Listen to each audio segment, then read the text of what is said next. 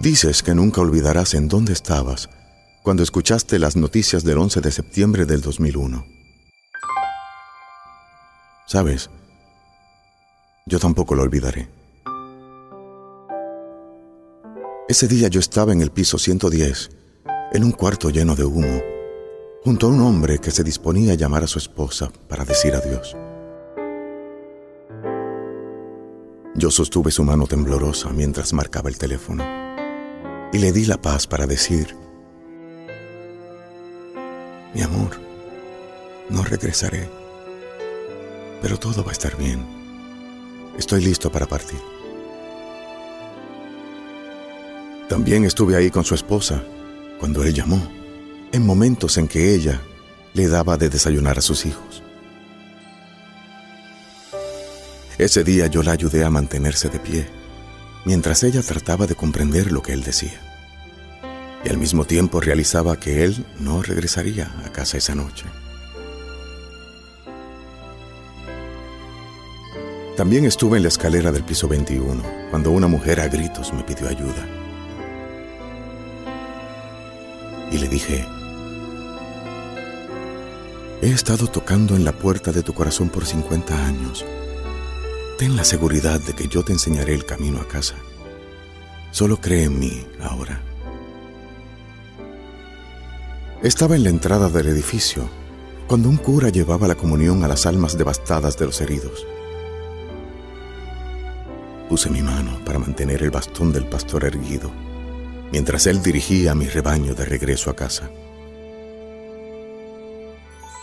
Yo viajaba en cada uno de esos cuatro aviones en cada asiento, con cada oración. Estuve ahí con la tripulación cuando fueron sorprendidos y atacados. Estaba en los corazones de los creyentes, confortándolos y asegurándoles que su fe los salvaría. Ese día yo estuve en Texas, Kansas, Londres, Puerto Rico. Incluso estaba parado junto a ti cuando escuchaste la terrible noticia. ¿Pudiste sentirme? Quiero que sepas que vi todas las caras y reconocí todos los nombres. Aunque no todos me conocían. Y otros me conocieron por primera vez ese día en el piso 86.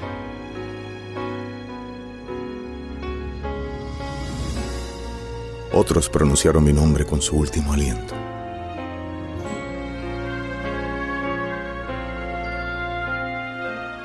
Otros simplemente no me escucharon llamándolos a través del humo y las llamas. Vengan a mí, este es el camino, tomen mi mano. Simplemente algunos decidieron en el mismo final ignorarme. Pero aún así, yo estuve ahí. Yo no te envié al peligro ese día. Tú no estuviste en una de esas torres a esa hora. Tú no sabrás por qué, pero yo sí lo sé. Si hubieras estado allí, en el caos de ese día, ¿habrías pensado en mí? El 11 de septiembre del 2001 no fue el final del viaje para ti. Pero en el día en que tu viaje termine, yo estaré en tu destino esperándote. Encuéntrame ahora que estás a tiempo.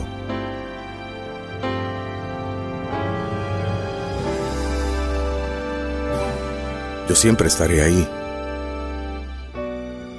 entre los escombros, las llamas, y el humo de tus momentos más difíciles. Y en la salida de emergencia del final, recuerda, te amo. Cuando esté la esperanza perdida,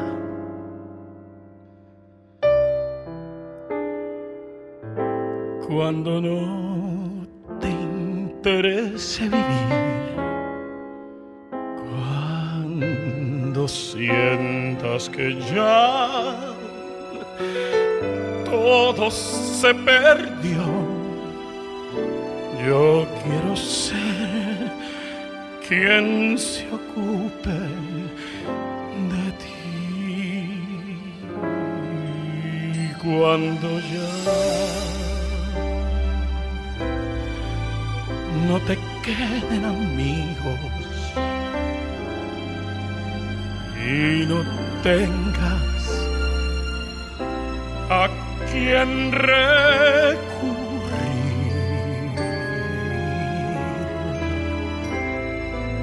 Si perdiste la fe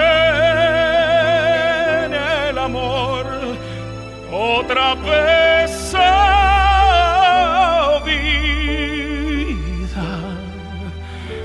déjame ser quien te guía, vida mía. Yo quiero ser quien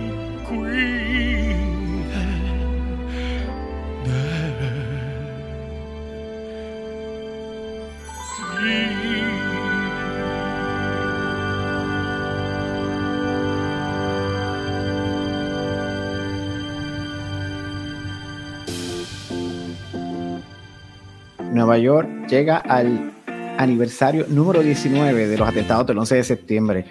Eh, hoy viernes, imagínate, en una profunda crisis, escenario de la batalla política al aproximarse precisamente las elecciones de los Estados Unidos.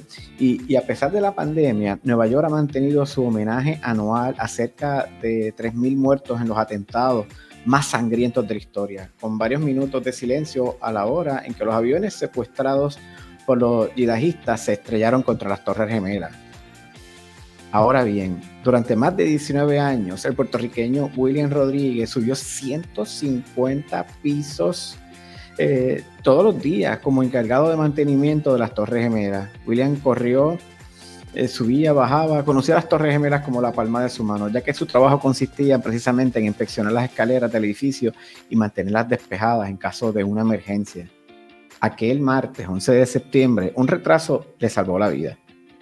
A las 8.46, dentro de unos minutos, cuando se estrelló el primer avión contra el piso número 90 de su torre, se encontraba con sus jefes en el sótano y no le había dado tiempo a subir al, al, 106 para desayunar con sus compañeros como siempre hacía en el restaurante eh, The Windows of the World, donde habría muerto como las 200 personas que allí se encontraban. William Rodríguez aún guarda una de las cinco llaves maestras para acceder a, los, a las escaleras. Y precisamente hoy, de 11 eh, de septiembre en el 2020, ya van 19 años de ese momento. Y lo tengo aquí conmigo en esta mañana. Hola Joel, un placer. Gracias por tenerme aquí, especialmente delante de mi pueblo que tanto quiero. Puertorriqueño. 100%. ¿De qué, ¿De qué pueblo? De Bayamón, nacido en Santurce, criado en Bayamón. Wow. Y temprano, eh, eh, en tu edad, te fuiste a Estados Unidos. Sí, porque yo era mago, entonces yo quería, ya me había presentado en todas las partes de la, de la isla. La isla. Y entonces yo dije, bueno, la isla se me hizo tan pequeña que ya quería expandir mis raíces culturales y, y, artísticas y me vine para los Estados Unidos porque dije, allí puedo seguir como mago y presentarme en todos lados. Y la, lo curioso del caso es que lo que hago es que consigo un trabajo en un club nocturno llamado Mosley Magic, pero Nueva York en esos tiempos, en los 80, era carísimo. Y no había manera de mantenerse con, con la renta que es tan cara en, en, la ciudad de Nueva York. Entonces tenía que buscar otro trabajo. Y ahí fue cuando yo dije, déjame conseguir un trabajo en las torres, que siempre las había visto en la película de King Kong y todas esas películas que siempre y ah, me parecía maravilloso ese edificio. Y déjame ir allá y conseguí un trabajo que pensé que iba a ser un trabajo que me iba a durar solamente seis meses en lo que eh, daba el cantazo, sí, exacto, daba el cantazo artístico. Y qué raro que esos seis meses se convirtieron en 20 años de mi vida. William, fácilmente tú pudiste, aquel 11 de septiembre, pudiste haber salido corriendo como todo el mundo. Más sin embargo, tú dijiste, tengo la llave, tengo la llave que abre todo. Y, te pusiste mano a mano con los bomberos, con los policías. Yo lideré al, al, grupo de bomberos inicial. Eh, a mí me seguían los bomberos mientras yo iba piso por piso abriendo las puertas, eh, sacando gente. Eh, como dice, salvé cientos de personas hasta quedar yo mismo sepultado bajo los escombros, hasta quedar yo mismo ah, básicamente siendo uno de los que se tuvo que rescatar. Eh, eso de, rescatador terminé siendo rescatado. rescatado, sí. Entonces esto no solamente te cambió la vida a ti, sino al mundo entero, porque eh, obviamente tú estás eh, trabajando y ayudando a la gente, tú no estás pensando qué pasó, que habían, por ejemplo, yo era espectador, yo simplemente estaba frente al televisor como millones de personas en el mundo viendo cómo se estrellaba un avión, cómo se estrellaba el otro. ¿Dónde estaba Joel cuando pasó? Yo estaba en el canal 4 en el Canal 4. En el Canal 4 estábamos eh, trabajando eh, un ensayo para el programa de Mediodía Puerto Rico, cuando de repente empezamos a ver que estas cosas pasaban y era como que decía, pero y como muchos decía, esto no puede ser lo que estoy viendo. Entonces, eh, aún así yo estaba, yo recuerdo que yo estaba preparándome para una comedia con actores, un paso de comedia. Entonces yo decía, yo no quiero hacer comedia, yo quiero enterarme, yo quiero saber, yo quiero rescatar, yo quiero ser parte de eso. Y aún así los directores y productores me decían, no, no, sigan ensayando porque vamos al aire a las 11.30.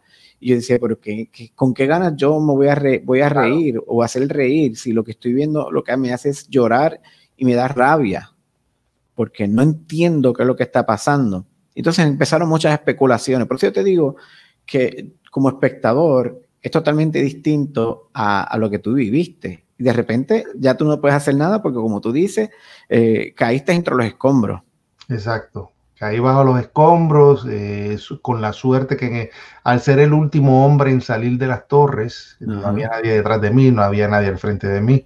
En ese momento, eh, dos canales de televisión de noticias internacionales dijeron The Last Man Out, el último hombre en salir, fue en esa área y ellos identificaron básicamente donde yo me encontraba. Y ahí fue donde se comenzó el proceso de removición de escombro para poder buscarme. Y yo oía, lo, increíble era de que yo oía cómo se estaba tratando de, de arrancar las cosas del piso y era una cosa que yo decía, esto no, vaya, no van a llegar a tiempo, yo voy a morir aquí aplastado, yo voy a morir aquí eh, asfixiado, porque el, oxígeno, la cápsula de oxígeno que se crea no dura mucho. Yo empiezo a gritar auxilio, auxilio, y me dicen, ¿estás bien? Y yo digo, no, perdí las piernas.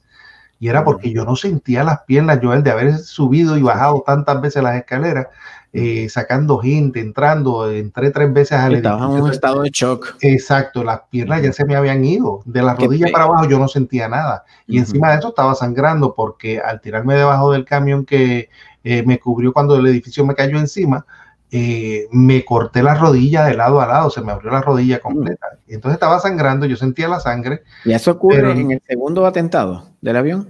Eso fue ya cuando se cae la segunda torre. se cae la segunda torre. Ya la primera se había caído, ya la segunda se cae y quedo yo sepultado. Bajando un hombre en silla de ruedas, imagínate. Bajo el hombre en silla de ruedas llamado Ed Bellay, eh, lo llevo ya al lobby con tres bomberos. Eh, habían bomberos ya dentro de del área del lobby, ya la torre sur se había caído. Todo lo que se veía era desastre. Todo era desastre porque al caer la torre sur, se creó pues básicamente este polvo gris por todas partes, los cristales se habían destruido en el lobby, en el vestíbulo, todo se había destruido. Y ahí es cuando me dicen, prepara la ambulancia. Y yo me voy al frente del edificio, lo que eran las puertas estas giratorias, eh, estaban todas destruidas, lo que había era el esqueleto de las puertas. Y ahí me paro al frente de las puertas a ver dónde había una ambulancia y ahí es que me doy cuenta que toda el área estaba acordonada con esa cinta amarilla que dice escena de mm. crimen, no pasar. Y estaba toda así acordonada y al cruzar la calle a casi dos cuadras de distancia, porque está la avenida de West Side Avenue, está el, el, World Financial Center, el centro de mundo mm. financiero, y ahí estaba la policía. Y al estar la policía me ven en la puerta y empiezan a gritar, no mires hacia atrás, no mires hacia atrás. Y obviamente lo primero que tú vas a hacer es mirar. Hacia mirar. Y yo me he virado, yo y ahí fue cuando vi todo lo más horrible que yo he visto del 11 de septiembre, que eran todos los cuerpos de las personas que se tiraron, que yo no sabía que se estaban suicidando. todos en el piso. De, aquello era una escena tan dantesca, tan horrible, que tú no reconocías lo que era una cabeza y lo que era un pie. Y yo vi eso, empecé a llorar y a gritar, y ahí es cuando oigo, corre, corre, corre, y lo mm. único que yo veo es un camión de bomberos, y yo, esto me va a matar, y miro hacia arriba, ya que el edificio se está derrumbando, me he tirado debajo del camión, y el edificio comenzó a desplomarse encima de mí. Y obviamente toda la gente que estaba conmigo, el hombre en silla de ruedas, mm. los bomberos, eh, todos murieron aplastados. Y el único que sobrevivió en ese momento fui yo bajo el camión. Que ir a tu, a tu, casa ese día del 11 de septiembre, cuando pudiste ir a tu casa, y entonces empezar a ver las noticias, y tú dijiste, ¿qué pasó allí? Mira, cuando a mí me, yo, yo me quedo en el área, después que me sacan de los escombros, y yo sigo ayudando porque como cuando me sacan de los escombros, yo no me pueden sacar del área porque no hay manera de sacarme del área. Yo me quedo ahí y sigo buscando y tratando de rescatar personas y lo único que encontré fue eh, horror. Eh, yo cuento sobre el caso del bombero que encontré debajo de un camión, las botas, y halo las botas y me quedé con el pie del bombero dentro, dentro de la bota y él todavía estaba vivo y yo empiezo a gritar y vienen y me ayudan y los sacamos y cuando lo estamos llevando, que es la famosa foto que sale mía, eh, que le dio la vuelta al mundo, donde yo estoy llevando a este hombre en una camilla eh, de rescate y cuando llegamos a la ambulancia el hombre termina de morir. Eh, precisamente ese momento de tratar de ayudar a tanta gente y, aún así morir. Exacto. no, es, devastador. Y entonces, pues ya estuve ahí todo ese tiempo hasta que me sacan del área en la tarde, casi a las 5 y 15 de la tarde, y me sacan a través de un bote. Y ya finalmente llego a mi apartamento. Óyeme, aquello fue cuando yo me veo por primera vez en un espejo, que yo estaba negro de, del sucio. Eh, aquello fue horrible. Pero también te digo una cosa, no hago más que llegar a, a mi a mi vecindad, como digo, y estaban todos los vecinos afuera esperándome. Es increíble. Entonces, imagínate, y eso fue muy emotivo. Llego, yo tenía una perrita llamada Buffy, eh, que las cosas increíbles del mundo animal también, eso a mí me, me, causó mucha impresión, porque cuando llego, la dueña de la casa vivía abajo, donde yo vivía. Y dice, óyeme, cuando estaba pasando esto, la perrita como que lo presentía y empezó a aullar y estaba como loca y, yo siempre le dejaba la televisión puesta a la perrita porque yo la decía será mi nena. Y ahí ella parece que presintió, porque tú sabes, todos los canales pararon. todo, el mundo, todo el mundo paró y repitió lo mismo una y otra cuando esa perra me vio, Ave María, esa perra estaba desesperada, ella me lamió todo, eso es pobrecita. Y, y ya finalmente cuando me baño, ver todo ese sucio, ese negro saliendo en la bañera y todavía no ha visto la televisión. Y ya cuando termino de ver, de bañarme y voy finalmente y prendo la televisión y veo lo que pasó desde el punto de vista de ustedes yo me he tirado en el piso y he empezado a llorar y me quedé en estado fetal, sí, un estado fetal llorando, pero como, como, un bebé, eh, llorando y llorando y llorando, porque cuando yo veo que cae esa torre, yo veo la muerte básicamente aplastada de todos mis amigos. Y hoy mientras estamos conversando, precisamente se están llevando a cabo una serie de ceremonias en, en Nueva York. Mira, yo siempre fui parte organizador de toda la ceremonia a, partir del año pasado ya era demasiado. Yo paré de hacerlo porque me afectaba mucho, porque cuando yo voy a la zona cero se me tiran todos los familiares, todos los sobrevivientes que yo ayude. Entonces se hace muy emotivo para mí. Salgo yo pues sacudido emocionalmente. Mm, ¿Cómo te diría, Joel? Yo todavía tengo el sentimiento de culpabilidad del sobreviviente porque aunque... Te piensas que pudiste haber ayudado a más gente, pero es que... No, que yo salvé cientos de vidas, pero nunca pude llegar a donde mis amigos y no los pude salvar a ellos. Entonces eh, me declararon héroe nacional, me, me, me, han dado cantidad de títulos, muy bonito todo, pero yo no soy héroe, yo soy un sobreviviente. Para mí los héroes murieron el 11 de septiembre, eh, pero te digo una cosa, eh, con todo y eso, si lo tuviera que hacer nuevamente, mil veces lo haría de la misma manera. Bueno, no tengo tiempo para más. Me encantaría seguir hablando contigo y que la gente eh, conociera un poquito más de ti y de lo que has continuado trabajando. Lamento mucho la pérdida de, tu hermano Leo Fernández III. Mi hermanito querido, sí. Falleció en enero. Eh, Así fue. el día que, que padeció, eh, eh padeció eh, Kobe Bryant, el mismo día. El mismo día. Sí, sí, sí, sí, sí. Leo para mí un hermano, imagínate, mami todavía está con, con, ese dolor de la pérdida. Pero fíjate, yo digo acá para, para, para, el pueblo de que con todo esto Leo no hubiera podido sobrevivir esto del COVID tampoco. No había llegado. Él estaba enfermito, él estaba muy enfermito y esto lo hubiera afectado mucho también. Así que Dios lo tenga en su gloria y a ti gracias, gracias por continuar demostrando que se puede ser diferente ayudando a todos. Gracias, gracias Joel. Gracias, un abrazo bien grande y un saludo para todos nosotros.